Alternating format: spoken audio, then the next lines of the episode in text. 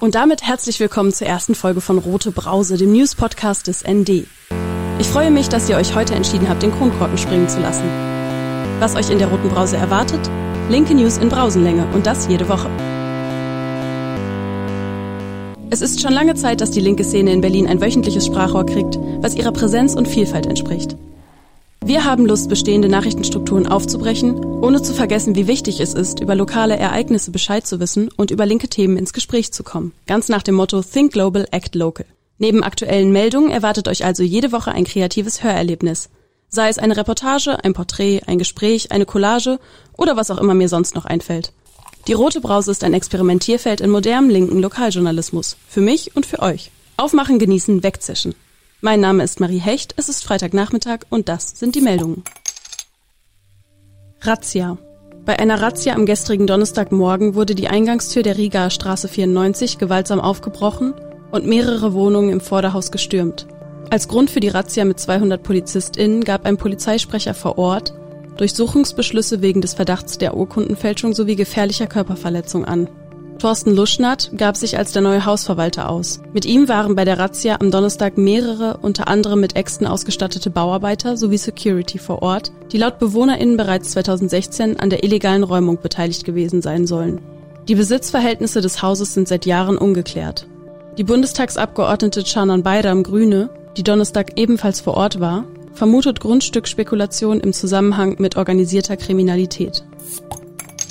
Dekolonialisierung die Wissmannstraße in Neukölln soll umbenannt werden. Das hat die Bezirksverordnetenversammlung von Neukölln BVV bereits im August letzten Jahres beschlossen. Bis zum 26.07. können nun die BewohnerInnen Neuköllns Vorschläge für die neue Bezeichnung der Wissmannstraße einreichen. Derzeit ist die Straße noch nach Hermann von Wissmann benannt, der maßgeblich zur gewaltsamen Kolonialisierung ostafrikanischer Gebiete beitrug und im Auftrag von Bismarck brandschatzend und mordend durch das damalige Deutsch-Ostafrika zog. Seit 2017 kämpft eine berlinweite Arbeitsgruppe, an der unter anderem die Werkstatt der Kulturen, Afrika Venir, der Berliner Entwicklungspolitische Ratschlag, die Initiative Schwarze Menschen in Deutschland und der Verein Berlin Postkolonial e.V. beteiligt sind, um die Umbenennung kolonialer Straßennamen in Berlin. Bedroht. Zahlreiche BerlinerInnen bekamen in diesen Tagen Post vom Landeskriminalamt. Die Schreiben informieren darüber, dass sie auf der sogenannten Feindesliste des Neuköllner Neonazis Sebastian T. stehen. Die besondere Aufbauorganisation Focus der Berliner Polizei zur rechtsextremen Terrorserie in Neukölln hatte bereits im November vergangenen Jahres die rund 500 Datensätze zu vermeintlichen Neonazi-Gegnern auf einem sichergestellten Datenträger entdeckt. Im Brief des LKA heißt es, dass aus der unstrukturierten Auflistung keine konkrete Gefährdung abgeleitet werden könne. Bianca Klose von der mobilen Beratung gegen Rechtsextremismus, an die sich viele der Betroffenen in diesen Tagen wenden, meint hingegen, dass das Auftauchen auf einer Feindesliste für Betroffene selbstverständlich eine konkrete Bedrohung darstelle. Einspruch. Das Potze-Kollektiv kündigt an, gegen den Gerichtsbeschluss von diesem Mittwoch zur Räumung des Jugendzentrums Potze in der Potsdamer Straße 180 in Berlin-Schöneberg Einspruch einzulegen. Der Mietvertrag für die beiden Läden Potze und Drugstore war Ende 2018 ausgelaufen und vom Bezirk nicht verlängert worden. Da der Bezirk versprochene Ersatzräumlichkeiten für das Jugendzentrum bisher nicht zur Verfügung stellte, weigerte sich das Kollektiv seine Schlüssel abzugeben. Das älteste Jugendzentrum Berlins ist in Folge seit eineinhalb Jahren besetzt. Wohnraum. Berliner Wohnungsbaugesellschaften werden dieses Jahr fast ein Zehntel weniger Wohnungen fertigstellen als im Vorjahr. Das geht aus dem Bericht zur Schaffung von Wohnraum durch die städtischen Wohnungsbaugesellschaften hervor. Der Bericht zeigt, dass damit bis Ende 2021 nach derzeitigem Stand nur 23.710 neue landeseigene Wohnungen gebaut sein werden. Weit weniger als im Koalitionsvertrag vereinbart, der 30.000 neue landeseigene Wohnungen vorsieht. Durchatmen. Berlin will sein Versprechen für eine verlängerte, individuelle Regelstudienzeit für das Corona-Semester einhalten. Studierendenvertretungen verschiedener Hochschulen Berlins hatten sich dieses Semester dafür eingesetzt, dass die bundesweite Einigung, das aktuelle Semester aufgrund der Covid-Pandemie nicht als Regelstudienzeit zu sehen, eingehalten wird. Nun sei eine Ausnahmeregelung für das Sommersemester 2020 aufgrund der Covid-19-Pandemie laut Wissenschaftssekretär des Landes Berlin Steffen Krach in Abstimmung.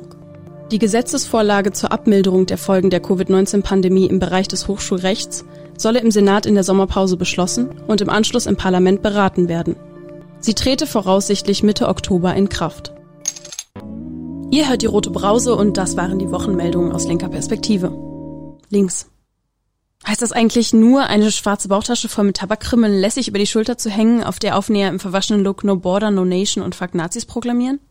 Letztens manövrierte ich mein Fahrrad durch den Berliner Stadtverkehr, als mich ein Touribusfahrer schief von der Seite anhubte und schrie, Scheiß Linke! Links als Schimpfwort, das finde ich auch schräg. Was bedeutet eigentlich links und links zu sein heute?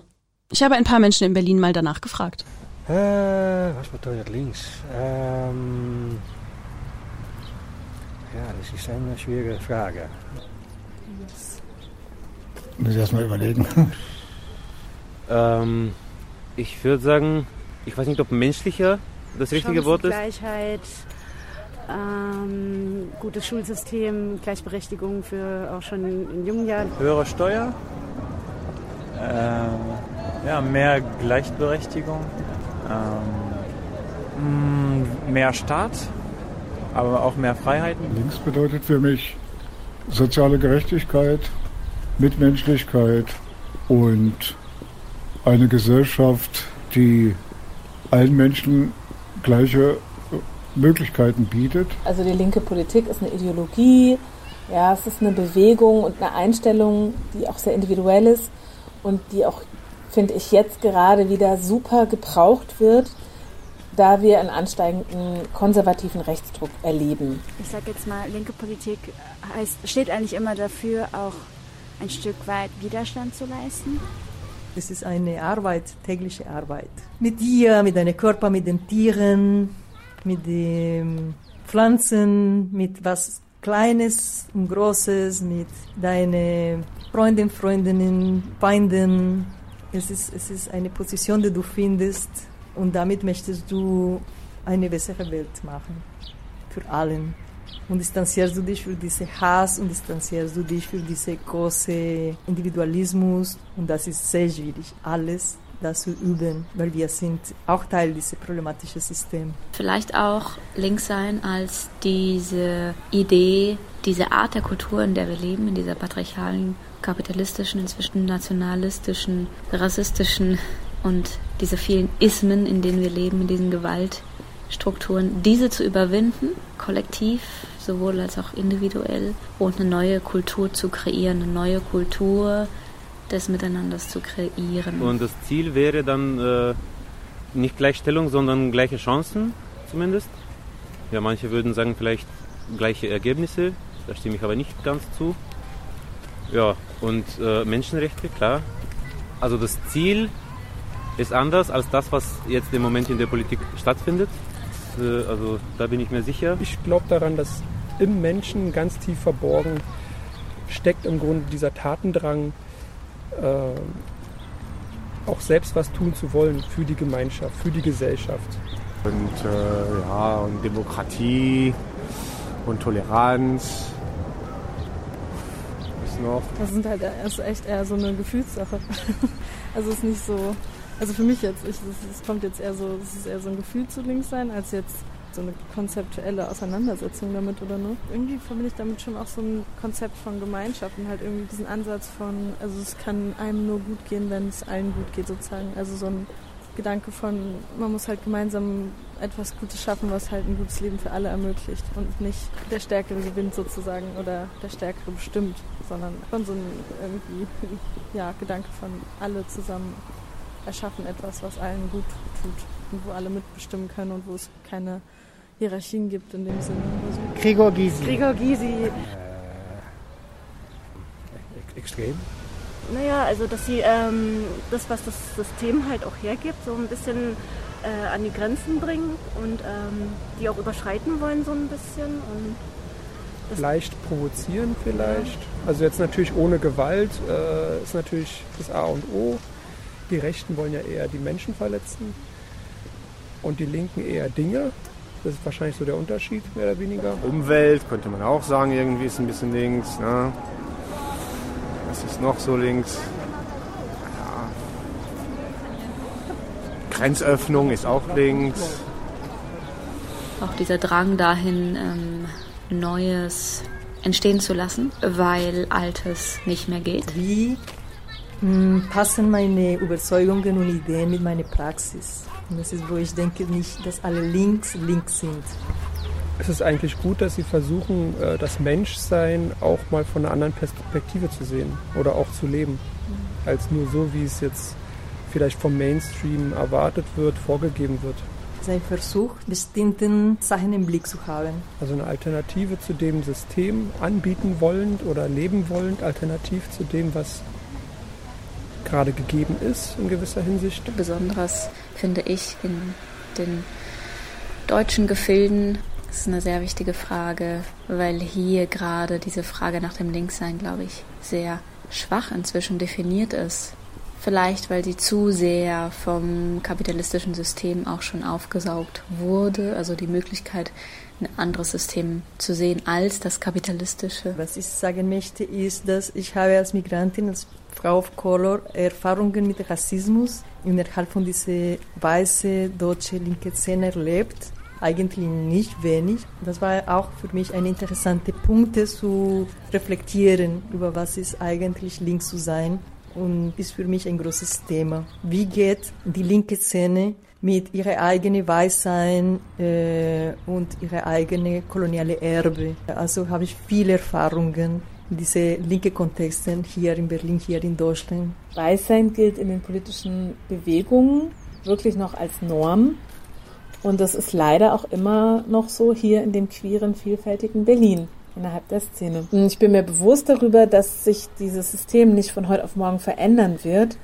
Und ich freue mich total darüber, weil ich merke, dass einzelne Individuen wirklich so eine Bereitschaft aufzeigen zur Reflexion. Aber es gibt eben noch keine Bewegung, so, die kritisches Weißsein in der Linken breit thematisiert. Es muss wirklich eine tägliche individuelle Auseinandersetzung in alle Momenten, in alle Gästen, in alle Kreisen. Und da die Linken haben viel, viel zu tun. Ich denke, links braucht eine neue Definition. Und zwar eine fließende, eine moderne, eine diverse. Welche Themen sind wichtig und wofür möchten wir einstehen? Die rote Brause soll auch für diese Fragen ein Raum sein. Was sie auf jeden Fall ist, antirassistisch, queerfeministisch und lebensfroh. So, nun aber genug geschwafelt. Kommen wir zurück zum Frischen und Sprudeligen aus der Woche. Der Kommentar der Woche kommt direkt aus der Redaktion des ND. Marie Frank leitet das Ressort Hauptstadtregion. Heute kommentiert sie die Razzia in der R94. Mit zweierlei Maß. Einen solchen Arbeitseifer, wie ihn die Berliner Polizei bei der Rieger Straße an den Tag legt, können sich die Betroffenen der rechten Terrorserie in Neukölln nur wünschen. Schließlich leiden dort Antifaschistinnen und Migrantinnen seit Jahren unter Anschlägen von Neonazis und müssen sogar um ihr Leben fürchten. Doch trotz mehrerer eigens eingerichteter Sonderermittlungsgruppen geschieht dort in Sachen Aufklärung nichts. Die Verdächtigen sind bekannt, aber erst passiert lange nichts und dann braucht die Polizei anderthalb Jahre, um die bei einer Razzia beschlagnahmte Festplatte des Hauptverdächtigen zu entschlüsseln. Währenddessen terrorisieren die Neonazis weiter den Kiez und es kommen immer mehr Verstrickungen der Polizei ins rechtsextreme Milieu ans Licht. In der Rieger Straße hingegen wohnen ein paar linke AntifaschistInnen, die keinen Bock auf Gentrifizierung und die Polizei haben und letztere, wie am Donnerstag, auch mal mit Farbe bewerfen. Das ist bestimmt nicht schön für die Betroffenen, aber nicht annähernd so schlimm wie ein Brandanschlag auf Wohnhäuser oder Autos. Doch im Gegensatz zu Neukölln wird hier kurzer Prozess gemacht. Wie sehr hier links und rechts mit zweierlei Maß gemessen werden, sprengt jede Vorstellungskraft. Versucht der Mord an einem linke Politiker durch Neonazis? Nichts. Massenhafte Schändung von Stolpersteinen durch Rechtsextreme? Keine Reaktion. Linke blenden mit einem Laserpointer eine Polizistin? Razzia mit 200 Einsatzkräften. Ein Anwohner spritzt Farbe auf einen Polizisten? Stürmung der Wohnung. Merkst du selber, Berliner Polizei, war? Doch wer soll den Laden schon aufräumen? CDU, AfD und FDP, die gegen links wettern, als hätte es rechten Terror nie gegeben? Oder SPD, Grüne und Linke, die die Polizei gleich auf drei linke Projekte hetzen, die in diesem Jahr noch geräumt werden sollen? Es sieht so aus, als wäre nicht nur die Polizei unreformierbar. Das waren die ersten sprudelig-spritzigen Brausen-News aus Berlin aus linker Perspektive. Rote Brause, der News-Podcast des ND. Von und mit Marie Hecht. Jeden Freitagnachmittag. Mehr linke Nachrichten findet ihr täglich im Blatt des ND und online unter neues-deutschland.de. Alle Folgen vom Rote Brause Podcast könnt ihr nachhören unter neues-deutschland.de slash podcast. Ich mache jetzt Feierabend. Prost!